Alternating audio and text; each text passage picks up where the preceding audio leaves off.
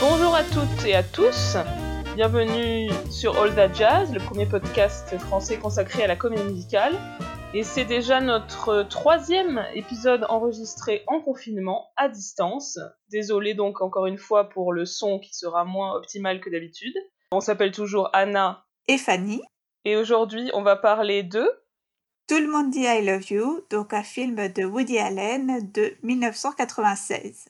Alors, une des raisons pour lesquelles on avait envie de vous parler de ce film, c'est que pour toutes les deux, ça fait partie de nos nombreux points communs, c'est un film qui a été assez important. Moi, je l'ai vu euh, ben, à l'adolescence. Vraiment, je l'ai regardé euh, un nombre de fois incalculable en DVD. Je sais pas exactement si c'est moi qui avais acheté DVD ou si mes parents qui l'avaient. C'était quelques années après la sortie. Et c'était l'époque où je découvrais les, films musicaux. Et pour moi, vraiment, je le mettais au même niveau que les grands classiques euh, voilà, de l'âge d'or que je regardais tout le temps. Bah, pour moi, c'est tout pareil. Hein. Bon, alors moi, j'avais 12 ans, parce que je suis de quelques années tournée née. 12 ans quand il est sorti en France, mais je suis pas sûre de l'avoir vu en salle. Mais en tout cas, je l'ai vu assez peu de temps après la sortie. Hein. Il me semble que j'avais que j'ai encore la VHS. Et j'ai écouté aussi le CD très longtemps euh, après la sortie. J'ai chanté les chansons, donc voilà, c'est vraiment un film coup de cœur. Et pareil, un peu comme toi, Anna, je faisais pas vraiment la différence entre ce film et les grands classiques auxquels le film rend hommage.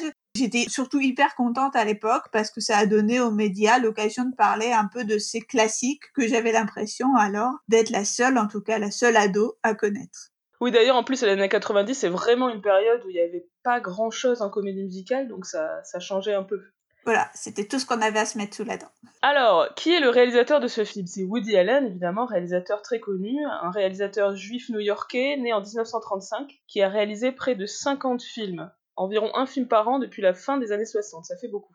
Alors, on doit vous dire quelque chose, chers auditeurs, chères auditrices. Euh, c'est quand même malgré tout un peu compliqué pour nous de vous parler de Woody Allen dans le contexte actuel, donc on voulait euh, évoquer ce contexte. Hein. Donc on rappelle les faits, comme on dit, depuis euh, donc 1993, euh, Dylan Farrow, qui est donc la fille adoptive de Woody Allen et de Mia Farrow, accuse son père de l'avoir agressée sexuellement lorsqu'elle était âgée de 7 ans. Donc ces accusations ont à l'époque fait l'objet de plusieurs rapports d'expertise médicale et judiciaire et les charges envers Woody Allen ont été abandonnées faute de preuves suffisantes. Mais c'est une affaire qui a été récemment remise sous les projecteurs dans euh, le sillon de l'affaire Weinstein, euh, affaire euh, Weinstein qui a éclaté grâce au travail de Ronan Farrow, donc le fils aussi de, de Mia Farrow et de Woody Allen. Donc il y a eu un regain d'actualité sur cette histoire donc qui date des années 90 Personnellement, donc moi je suis une très grande fan de Woody Allen. Je connaissais, je, l'avoue, hein, ces accusations qui étaient faites dans les années 90, mais je m'étais un peu abritée entre guillemets derrière le fait que Woody Allen a été innocenté par la justice. Mais aujourd'hui, je suis davantage mal à l'aise. Il me semble compliqué enfin de faire cette fameuse, avec tous les guillemets possibles, puisque ça n'existe pas, différence entre l'homme et l'artiste et aussi compliqué d'ignorer totalement la parole de Dylan Farrow qui a toujours maintenu ses accusations. Donc euh, moi personnellement, euh, je ne sais pas ce qu'il faut faire dans ces cas-là. En l'absence de condamnation, est-ce qu'il faut cesser de parler du cinéma de Woody Allen? Bah personnellement, moi, moi j'ai pas la réponse et je, je sais pas. Mais en tout cas, bah, avec Anna, on voulait malgré tout vous parler de ce film qui nous tient à cœur et qui a été important pour nous à, un moment donné de notre vie. Merci Fanny pour cette mise au point à laquelle je souscris entièrement. Est-ce qu'on peut faire un petit rappel sur la place de ce film dans la carrière de Woody Allen?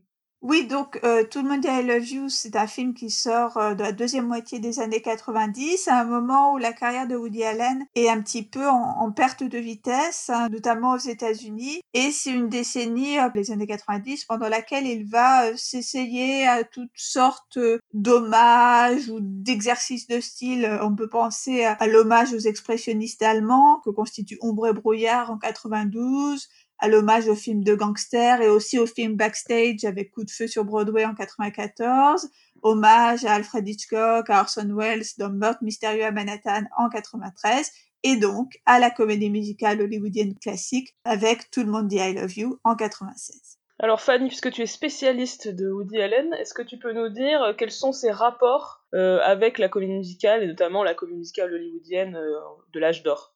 Alors oui, la comédie musicale hollywoodienne de l'âge d'or, ça fait vraiment partie des genres favoris de Woody Allen. De manière générale, il est très très euh, fan du cinéma classique, comme il l'est de musique euh, populaire américaine. Pour lui, tout s'arrête un petit peu aux années 60.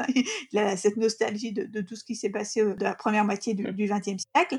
Et euh, dans son cinéma, on va avoir un certain nombre de citations euh, de films dans le film, lorsque ces personnages voient des films, ben c'est très souvent les films qu'il aime lui, c'est-à-dire euh, des classiques. Dans Anna et ses sœurs, euh, son personnage voit ainsi le film Soupe au canard des Max Poser. Son personnage et celui de Mia Chantons sous la pluie dans Crime et délit. Et il y a une allusion très importante à Fred Astaire et au numéro Chick to dans La Rose propre du Caire. Donc vraiment, les comédies musicales ont été à de nombreuses reprises citées dans les films de Woody Allen. Et de manière générale, si on va y revenir, hein, l'univers euh, musical dans lequel baignent ces films, c'est donc ce fameux Great American Songbook, hein, donc des euh, compositeurs comme Cole Porter, George Gershwin et Very Berlin, des compositeurs qui ont beaucoup écrit pour des comédies musicales. Eh bien, c'est euh, dans ce répertoire que Woody Allen va puiser pour la bande son de la quasi-totalité de ses films, hein, puisqu'on connaît sa sa quasiment légendaire association avec la musique de jazz. Euh, et oui, on aura l'occasion de revenir précisément sur la musique du film. Mais d'abord, euh, parlons, expliquons un peu de quoi il parle. Alors c'est un petit peu difficile parce que c'est un film complètement choral, donc avec de nombreux personnages, et il n'y a pas une seule intrigue suivie. Il y a euh, voilà plusieurs petites histoires, on va dire. Oui, c'est en fait juste une chronique familiale, une famille recomposée qu'on suit au fil des saisons avec ce, truc-là encore très calqué sur le modèle du classicisme hollywoodien et notamment du mélodrame, de faire défiler euh, les saisons pour euh, rythmer le, passage du temps. Alors petit point sur les acteurs de ce film. Comme bien souvent chez Woody Allen, on va retrouver un casting pléthorique avec euh, beaucoup d'acteurs très connus, de stars. Oui, alors bien sûr, on a Woody Allen euh, lui-même, hein, puisqu'il joue dans beaucoup, beaucoup de ses films, hein, et notamment jusqu'au milieu des années 2000, hein, quasiment systématiquement. Donc là, il joue un des rôles principaux. Il est euh, Woody Allen en lui-même, en fait. On a ce rôle un peu caricatural qu'il joue de façon récurrente dans ses films, c'est-à-dire un personnage qui va arrêter de se plaindre, d'être malheureux, et d'être notamment malheureux en amour ce qui ne l'empêchera pas à séduire les plus belles actrices d'Hollywood. À ses côtés, on trouve Goldie Hawn, donc qui joue le personnage de son ex-femme dans le film. Euh, une actrice américaine très populaire dans les années 80-90. Euh, mais moi, j'avoue que le seul autre film dans lequel je l'ai vu, c'est La mort vous va si bien, le film de Robert Zemeckis de 92. Et j'ai appris euh, hier, en faisant des recherches sur Goldie Hawn, que c'était la mère de Kate Hudson, ce que je ne savais pas du tout On trouve également au casting Alan Alda, qui donc joue l'actuel mari du personnage de Goldie Hawn. Donc Alan Alda, c'est un acteur que j'aime beaucoup, qui est euh, un habitué des films de Woody Allen, hein, qui a aussi joué dans Crime et délit, dans Meurtre mystérieux à Manhattan, euh, qui joue d'ailleurs souvent euh, un peu le, rival du personnage de Woody Allen, hein, dans Crime et délit par exemple. Et même dans Meurtre mystérieux à Manhattan, il, il joue à chaque fois des personnages très très insupportables.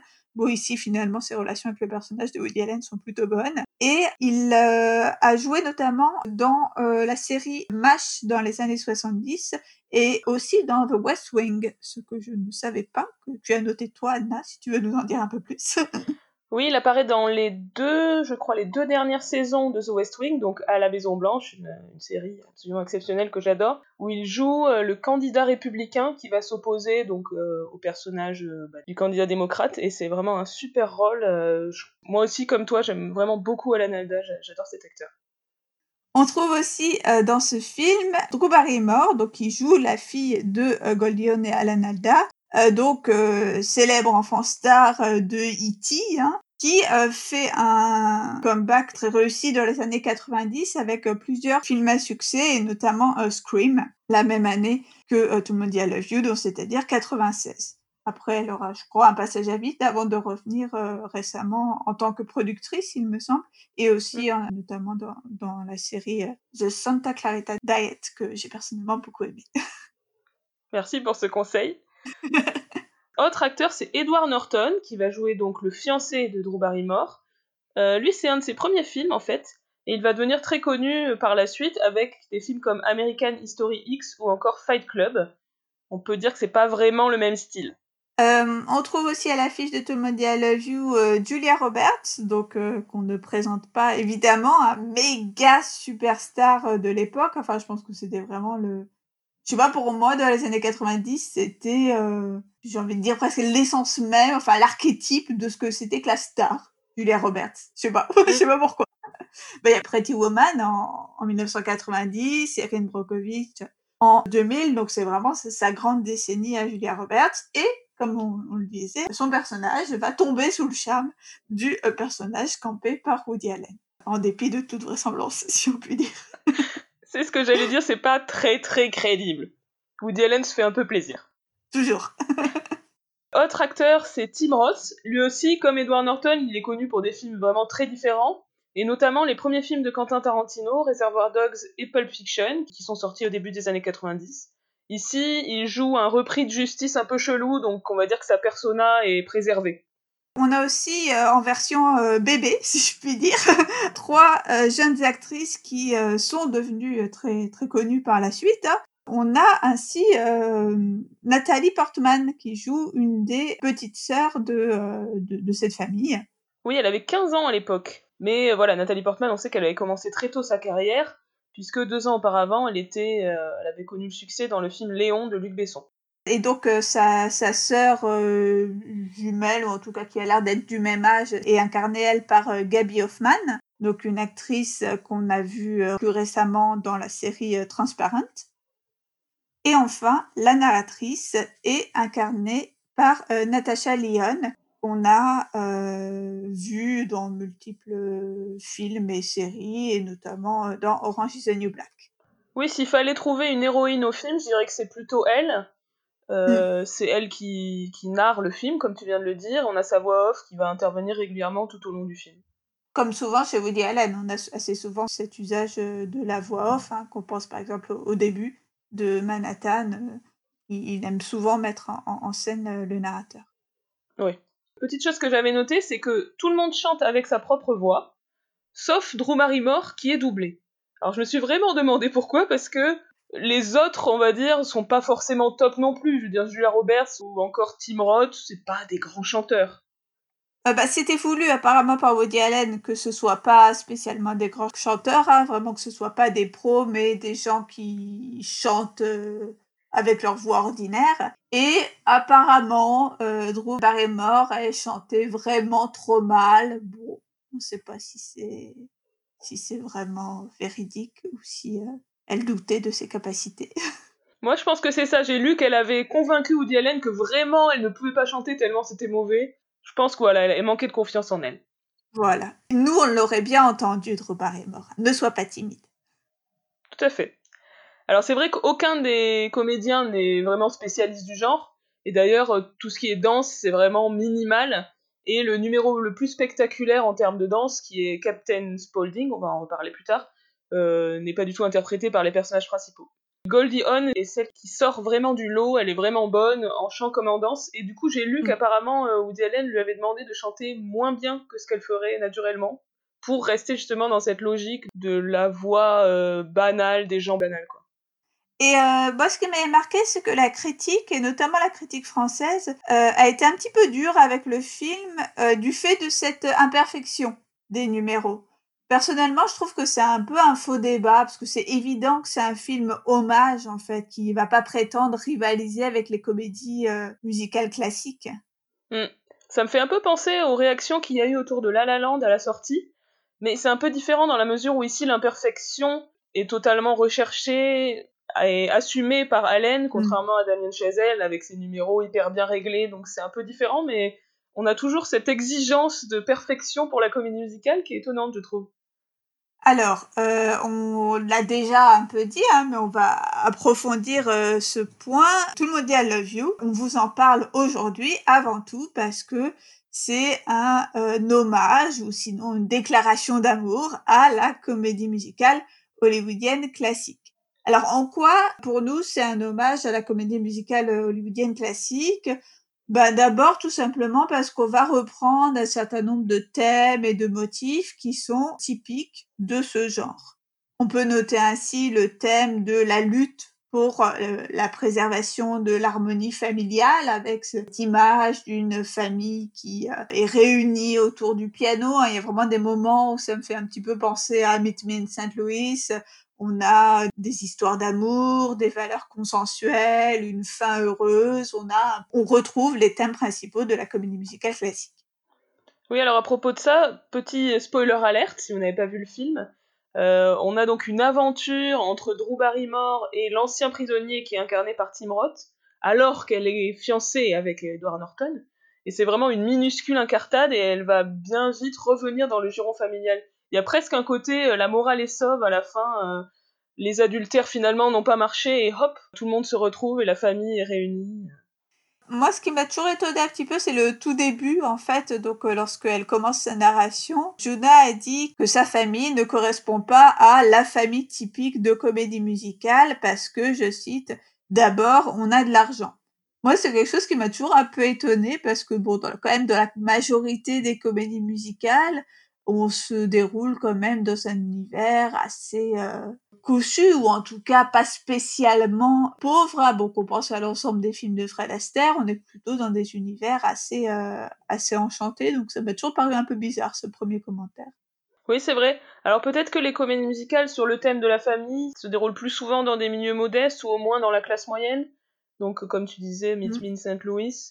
Je pensais aussi à la famille de Dorothy dans euh, Le Magicien d'Oz, et c'est vrai que les familles de la comédie musicale euh, hollywoodienne classique sont rarement new-yorkaises, elles sont plus souvent dans des petites villes, etc. Tandis que New York est beaucoup plus présent dans les histoires où il y a des personnages jeunes, les histoires de couples qui vont se former, et puis aussi évidemment les comédies musicales backstage. Oui, c'est vrai, ça peut être euh, une piste pour euh, interpréter ce, commentaire. On retrouve aussi euh, pas mal de motifs, outre les thèmes, hein, aussi des motifs esthétiques, si on peut dire, de la comédie musicale classique. Je pense par exemple au numéro d'ouverture, où on a cette séquence avec les mannequins, tu sais, ce côté défilé, là, c'est vraiment typique de la comédie musicale. Hein. Euh, depuis les Ziegfeld Follies jusqu'à des films comme Drôle de frimousse, Cover Girl ou Chantons sous la pluie. Ce côté défilé de mode, pour moi, ça évoque tout de suite euh, le musical. Et aussi, on retrouve des, types de, chansons, et notamment la forme de la chanson euh, passe de langue, hein, dont on a déjà euh, parlé plusieurs fois, je pense, hein, cette fameuse chanson relais qui ouvre Meet Me in St. Louis. Eh bien, on en a à plusieurs euh, reprises des exemples dans Tout le monde dit I Love You, et euh, notamment dans le numéro Making Whoopi à l'hôpital, où la chanson se diffuse d'infirmière en patient, en passant par des médecins. Oui, et le numéro d'ouverture aussi, il est passe de langue. C'est mm. Just You, Just Me, donc chanté par Edward Norton à Drew Barrymore en mode sérénade amoureuse. Puis ensuite, c'est repris par des passants. Il y a un, mec qui fait la manche, il y a une vieille dame avec son infirmière. Et on a aussi, la première fois qu'on entend la chanson I'm Through With Love, c'est aussi pastelang, puisqu'on est d'abord sur Nathalie Portman qui chante I'm Through With Love parce qu'elle a son premier chagrin d'amour. Ensuite, on a Alan Alda qui le chante de manière assez comique parce qu'il est triste de, de perdre son gendre à ce moment-là et ensuite on bascule sur Edward Norton qui vient de se faire plaquer, et ensuite on passe au nouveau mec de Jonah, donc la narratrice qui est un rappeur et qui rappe I'm through with love and through with all you motherfuckers. Ça m'a toujours fait rire ce moment. Ouais, j'adore aussi ce moment où finalement la répétition du motif, elle est presque moquée, quoi, avec le côté euh, méta de Goldie qui recadre Alan Alda en lui disant Mais qu'est-ce que tu chantes euh, C'est pas toi qui viens de te faire plaquer. Enfin, il y a plusieurs moments un petit peu méta dans, dans le film qui sont rigolos. Oui, c'est très drôle. Alors, nous l'avons annoncé tout à l'heure, passons à la musique de ce film. Lorsque Woody Allen cite les comédies musicales qu'il préfère, c'est vraiment les grands classiques des années 40, les films de la MGM, de la Unit. C'est aussi ces films qu'il va citer dans ses films à lui, comme on le disait tout à l'heure. Et pourtant, en fait, pour son film hommage à la comédie musicale, il va puiser dans un autre répertoire plutôt des euh, airs moins connus et un petit peu plus anciens. Euh, je pense à certains standards issus de spectacles de Broadway comme euh, Whoopi, une comédie musicale de 1928, puis un film de 1930. Les numéros My Baby Just Care For Me et Making Whoopi sont issus de ce spectacle. On a aussi Just You, Just Me, qui est une chanson extraite du film musical de 1929 Marianne, dont j'ai personnellement jamais entendu parler. Euh, mais qui est une chanson très connue et qui est notamment reprise par Liza dans New York, New York, on en avait parlé. Ah oui. Et euh, on trouve aussi plusieurs chansons issues des comédies musicales des Marx Brothers. Hein. Donc les Marx Brothers sont une inspiration tout à fait reconnue, assumée euh, de, Woody Allen. On a deux chansons euh, du film L'explorateur en folie, en anglais Animal Crackers, un film de 1930. la première d'entre elles, c'est bah, le numéro qu'on a déjà cité, Hooray for Captain Spaulding. Alors ici, c'est devenu une chanson en français, donc elle est traduite. C'est complètement improbable ce moment, mais j'adore. C'est le seul moment euh, qui est un spectacle au sein du film, en fait, puisque c'est un numéro qui est joué lors d'une soirée de réveillon à Paris sur le thème des Mars Brothers. C'est marrant, tous les, invités ont des, grosses moustaches et des gros sourcils. Et euh, ouais, c'est rigolo, c'est ce, moment un peu, un peu sorti de nulle part. C'est entre un peu dans cette tradition des comédies musicales non backstage, où il va y avoir quand même un numéro qui va relever du spectacle à un moment. Et alors, j'ai percuté seulement en le revoyant pour préparer l'émission que en fait, il s'agit d'un hommage donc aux Marx Brothers qui a lieu à la Cinémathèque. Euh, je sais pas si tu as entendu ça, tu sais, dans la scène juste avant qu'ils partent pour la soirée. Ah. Ils disent ça, mais c'est même pas sous-titré en fait. J'ai vraiment juste entendu. Euh, euh, tu fais partie du, du, comité de la Cinémathèque. Et après, j'ai percuté. Bah oui, c'est à Chaillot en fait que c'est filmé. D'accord, j'avais pas capté. Mais j'ai. Bah moi non plus.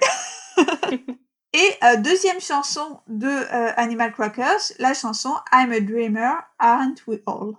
Oui, alors qui vient à la base d'un autre film musical dont j'avais jamais entendu parler de 1929 qui s'appelle Sunny Side Up, mais à laquelle il est fait référence dans Animal Crackers, dans un, jeu de mots par euh, Groucho Marx. Donc vraiment, on a des références hyper pointues dans ce film. Ah ouais, c'est vraiment pour les exégètes des Max Brothers. Et autre chanson des Max Brothers, une chanson donc de Plume de Cheval, un film de 1932, qui est la chanson titre Everyone Says I Love You. À côté de, ces chansons donc issues de comédies musicales ou de films, on a des chansons qui ont été rendues euh, célèbres par des films non musicaux, euh, et je pense en particulier à cette chanson qui va être répétée tout au long du film, I'm Through With Love, qui est bien sûr chanté par Marilyn Monroe dans Certains Lame Show, le film de Billy Wilder de 59. Je trouve ça rigolo parce que finalement ces airs moins connus, ça va pas simplement dresser une filiation entre ce film de Woody Allen et la comédie musicale hollywoodienne classique, mais plutôt sous le mode de la référence qui serait ponctuelle, hein, vraiment du clin d'œil cinéphilique, plutôt ça va inscrire plus encore, si c'était possible, Woody Allen dans The Great American Songbook, donc cet ensemble d'airs, parfois issus du spectacle euh, musicaux, qui se sont inscrits durablement dans la culture populaire américaine. C'est intéressant parce que c'est un choix, donc ce choix d'aller plutôt puiser dans le répertoire du Great American Songbook des années 20-30, qui est également fait par d'autres films hommages à la comédie musicale hollywoodienne classique. On en avait parlé à propos de New York, New York. Mais j'ai aussi pensé, alors un film, je sais pas si tu le connais, qui s'appelle Peine d'amour perdu, c'est une adaptation donc de la pièce de Shakespeare par Kenneth mm. Branagh en 2000, à laquelle il ajoute en fait, il en fait une comédie musicale et il ajoute des chansons de Cole Porter, de Gershwin, d'Irving Berlin, de Jerome Kern. Mais dans ce film-là, c'était beaucoup plus des classiques. Il y avait euh, Chick to Chick par exemple, alors que là, Woody Allen va vraiment chercher des raretés. Malgré tout, on a quand même quelques citations explicites de numéros de, comédie musicale hein, qu'on peut assez facilement euh, identifier. Euh, moi, j'en ai vu surtout deux, mais bon, il y en a peut-être euh, plus. J'ai d'abord pensé au numéro de la bijouterie, donc le numéro My Baby Just Cares for Me, donc on est vraiment dans cette tradition assez fortement identifiée du numéro avec un, chœur masculin, hein, donc euh, avec euh, beaucoup de danseurs en, costard qui font des claquettes.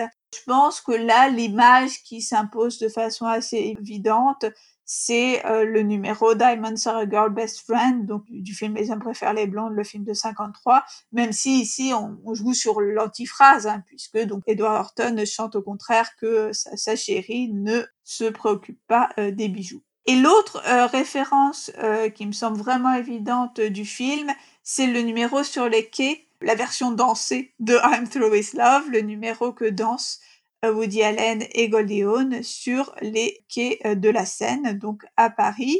De manière générale, ça s'inscrit dans la tradition du pas de romantique qui euh, ponctue toujours la comédie musicale, mais en l'occurrence, c'est une citation directe du film Un Américain à Paris de Vincent Minnelli, où Kelly et les Caron dansent pareillement en bord de scène. Euh, on peut même se dire qu'on va, euh, au sein de ce numéro, euh, complexifier un petit peu la référence en voyant dans, par exemple, le contre-champ final sur le policier qui les a observés danser, une allusion au policier de Chantons sous la pluie, ou encore dans la chorégraphie, bon, on peut difficilement dire que euh, Woody Allen incarne la, la virilité athlétique d'un Gene Kelly, peut-être plutôt pencherait-il du côté de Fred Astaire, notamment dans le côté euh, un petit peu magnétique, euh, dans la façon dont il attire de façon magnétique sa partenaire à lui.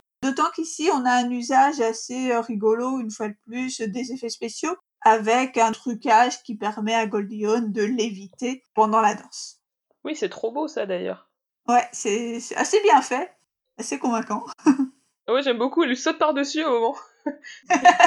il lève les bras en mode qu'est-ce qui se passe? Puis, puis, quand il la porte, il y a un moment où genre il la porte, mais en fait il la porte sur un petit doigt, tellement. ouais, c'est un super numéro. Alors moi j'avais, je voulais parler de quelques autres numéros que j'aime bien. Il y a vraiment beaucoup, beaucoup de numéros dans ce film.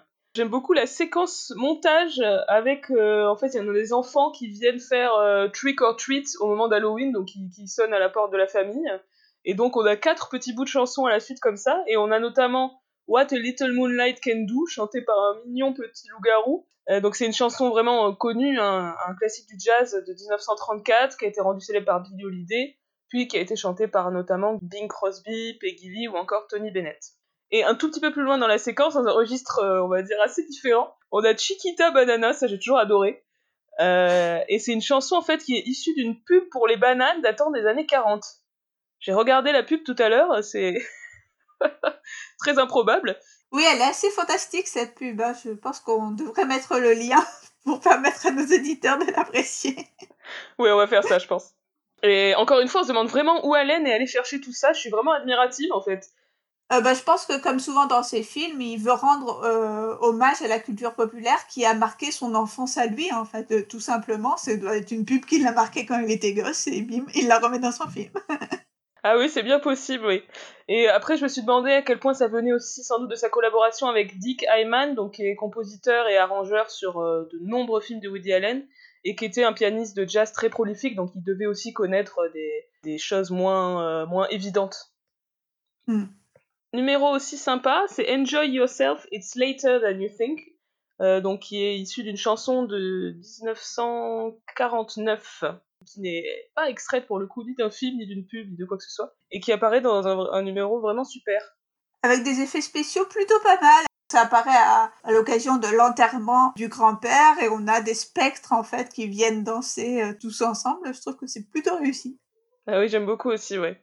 Et on a aussi en dehors de ces numéros, on va dire un peu plus euh, vrais numéros, pas mal de chansons qui sont pas vraiment des numéros à proprement parler, mais des petits moments chantés. J'aime bien par exemple euh, Cuddle Up a Little Closer, Lovely Mine, une chanson de 1908, donc euh, assez connue, qui a été chantée notamment par Doris Day ou encore Julie London. Et ici, elle est chantée par un des nombreux amoureux de la narratrice de Jonah puis par le euh, chauffeur de taxi qui les ramène depuis l'aéroport. Oui, qui la reprend en, je sais pas si c'est en arabe ou je sais plus où ça se déroule. Et autre exemple, c'est Looking at You, une chanson de Cole Porter qui est ici un petit moment chanté ou à l'analda euh, au piano euh, Serena de Goldie Hawn.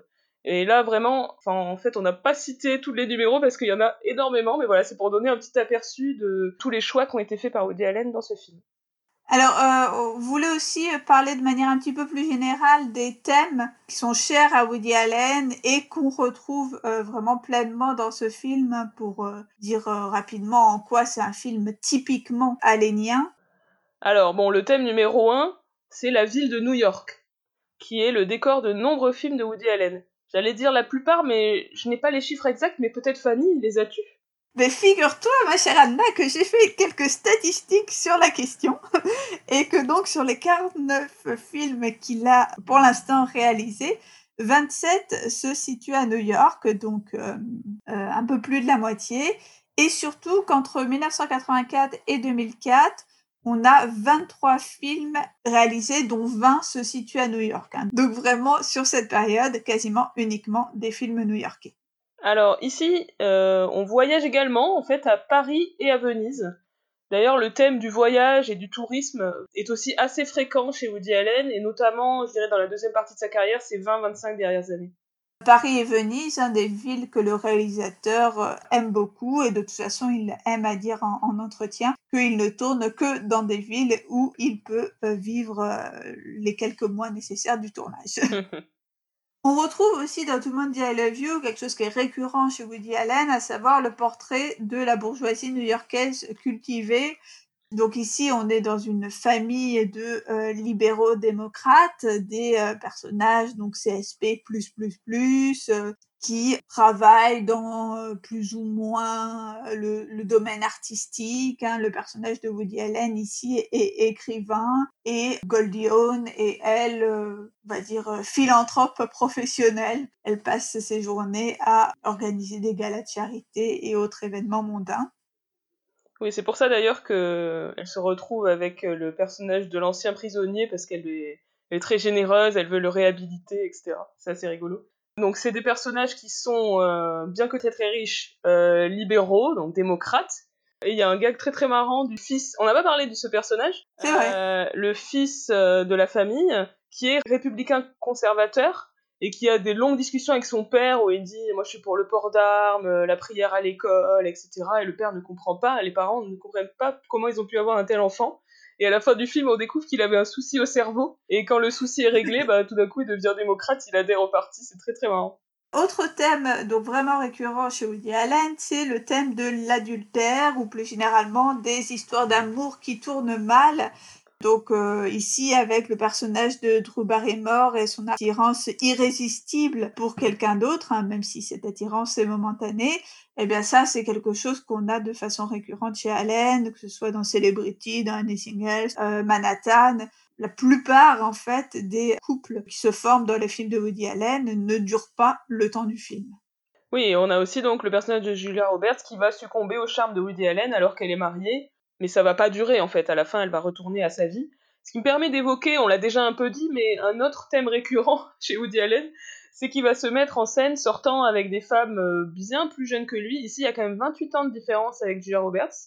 On parlait de Fred Astaire dans East Red, mais bon, Woody Allen, sur la matière, il se pose quand même pas mal. Hein oui, c'est clair. Alors, au bout d'un moment dans sa carrière, il a fini par arrêter de se donner des rôles de séducteur, on va dire, vers le début des années 2000, parce que ça devenait moins crédible, mais il a quand même... Euh, Au-delà de 70 ans euh. C'est ça. Bon, le thème qu'on a déjà évoqué, hein, le thème évident de Tout le monde I love you, c'est celui de la famille. On a dit que c'était un film choral, et là aussi, la, la forme même du film choral, c'est quelque chose qui va revenir souvent chez Woody Allen, qu'on pense à Anna et ses sœurs, à Radio's Day, à Café Society on a une galaxie en fait de films choraux chez Woody Allen. Et d'ailleurs, si on pense à la scène d'ouverture de Tout le monde I Love You, c'est vraiment exemplaire des scènes d'ouverture des films choraux de Woody Allen. la même façon qu'on va commencer Radios Day et Anna et ses sœurs, avec en général un membre de la famille qui va successivement présenter tous les autres, sous la forme à chaque fois de petites vignettes qui vont évoquer chaque personnage en quelques traits. On peut également évoquer le thème de la psychanalyse. Euh, ici, on ne l'a pas encore dit, mais en fait, la psychanalyse va devenir un des ressorts de l'histoire, puisque Juna va réussir à espionner le personnage de, Julia Roberts euh, chez son, son analyste, entendre ce qui se dit pendant la cure, et donc donner à son père, donc Woody Allen, les clés pour la séduire. Et ce mécanisme, en fait, de quelqu'un qui va entendre la, la thérapie de quelqu'un d'autre, on le retrouve aussi dans un autre film de Woody Allen, le film Une autre femme. Ça montre aussi euh, toutes les névroses des personnages et presque l'impossibilité d'en finir avec la psychanalyse, puisque à la fin, le personnage de Julia Roberts s'en va parce que, en fait, sa vie est trop parfaite. Elle ne vivait que dans cette insatisfaction et euh, comme le personnage de Woody Allen lui a permis d'assouvir tous ses fantasmes, eh bien, elle ne se sent pas bien parce qu'elle n'a plus rien sur lequel fantasmer. Alors, autre thématique euh, importante, euh, en tout cas qui fait partie du film, comme elle fait partie de la vie, c'est la mort. et on a notamment une scène lors de l'enterrement du grand-père, on a un peu évoqué tout à l'heure, avec des revenants, en fait, des fantômes qui arrivent, et ces fantômes, ils vont venir danser et encourager le public à profiter de la vie. Donc c'est le titre de la chanson Enjoy yourself, it's later than you think. La mort, c'est une obsession hein, chez, chez Woody Allen. Euh, souvent, il en parle de manière euh, angoissée, on va dire, chez ses personnages, mais parfois aussi, comme ici, par le biais de l'humour, avec cette scène, donc qui, moi, m'a fait penser à la scène des garçons de café qui sortent des cercueils pour danser dans Guerre et Amour, donc un film du tout début de la carrière de Woody Allen, où on retrouve cette idée de désamorcer en fait l'angoisse provoquée par la mort par un gag visuel totalement aberrant. Enfin, dernier thème euh, que je voulais évoquer euh, chez Woody Allen, le thème de la magie, avec euh, les séquences dansées, ces apparitions de spectres. On a toujours une petite dose de magie. La magie étant par ailleurs encore un des grands thèmes de Woody Allen, thème qui est au centre de films comme Magic in the Moonlight, Alice ou encore Mes nuits à Paris. Woody Allen ayant d'ailleurs lui-même été magicien amateur à ses heures perdues quand il était petit. Alors pour finir, parlons un petit peu de la réception de ce film, comment il a été reçu, et notamment en France? Alors il est sorti le 12 février 97, il a fait 1,6 million d'entrées, c'est le septième plus gros succès de Woody Allen à ce jour en France, et un film qui a été nominé pour le César de meilleur film étranger. Ouais, donc un vrai succès. C'est vrai que la France a toujours aimé Woody Allen. Hein les spectateurs, euh, donc comme tu l'as dit, 1,6 million d'entrées, c'est pas tous les jours qu'un film fait autant d'entrées. Euh, mais les critiques aussi, hein, les critiques français sont absolument fans de Woody Allen dans l'ensemble. Et en fait, il est plus apprécié en France qu'aux États-Unis. Et la preuve aujourd'hui, mm. euh, son éditeur, l'éditeur de ses mémoires et le distributeur français de ses films continuent vraiment de le soutenir. il revendique même alors qu'aux États-Unis, il est lâché, il a été lâché récemment par son éditeur, euh, mais aussi par Amazon qui devait distribuer ses films. Cette différence entre euh, la réception française et américaine de Woody Allen, hein, c'était donc déjà le cas dans les années 90, puisque donc il y a quelque chose dont on n'avait pas encore parlé, hein, c'est la fameuse euh, entre guillemets affaire Souni, donc le scandale provoqué par le fait que Woody Allen ait entretenu une liaison et soit aujourd'hui euh, en couple avec la fille adoptive de Mia Farrow qui était alors sa compagne. Donc c'est quelque chose qui euh, est découvert par Mia Farrow qui est rendu public au début des années 90 et qui va très durablement, hein, au moins jusqu'à Matchpoint, donc 2005, freiner, sinon stopper, la carrière de Woody Allen aux États-Unis dans les années 90, en France, on a très peu connu euh, ce passage à vide avec euh, des critiques et un public qui s'émeut assez peu de euh, la situation. Et moi, j'aime bien toujours citer cette fameuse blague qui fait à la fin d'Hollywood Ending. Ah ouais, j'adore. Il incarne un réalisateur qui va euh, devoir filmer, tourner un film en étant aveugle, hein, parce qu'il devient euh, psychosomatiquement aveugle. Et donc le film est euh, une catastrophe. Il est assassiné par la critique américaine. Mais en Europe, c'est et en France, il me semble hein, spécifiquement, le film est acclamé et vu comme le plus grand succès, le plus grand film américain de tous les temps. Et il y a cette réplique qui dit Here I'm a bum, ici je suis un moins qu'orien, mais là-bas je suis un génie, uh, there I'm a genius. Thank God the French exist. Dieu merci, les Français existent. Et ça, c'est vraiment c'est quelque chose qu'on peut euh, mettre en épitaphe de toute la carrière de Woody Allen. Au moins, il est lucide. Voilà. C'est donc la fin de cet épisode de All That Jazz, ce gros plan consacré à tout le monde dit I love you. Merci de nous avoir écoutés. N'hésitez pas à réagir. Euh, voilà, est-ce que vous connaissez le film? Est-ce que vous connaissez Woody Allen? Est-ce que vous n'avez pas envie de le connaître? Toutes ces choses, voilà, n'hésitez pas à débattre avec nous, c'est avec plaisir. On remercie également nos partenaires, Tony Comédie et l'écran pop, et on vous dit à très très bientôt pour un nouvel épisode de All That Jazz. À bientôt. Salut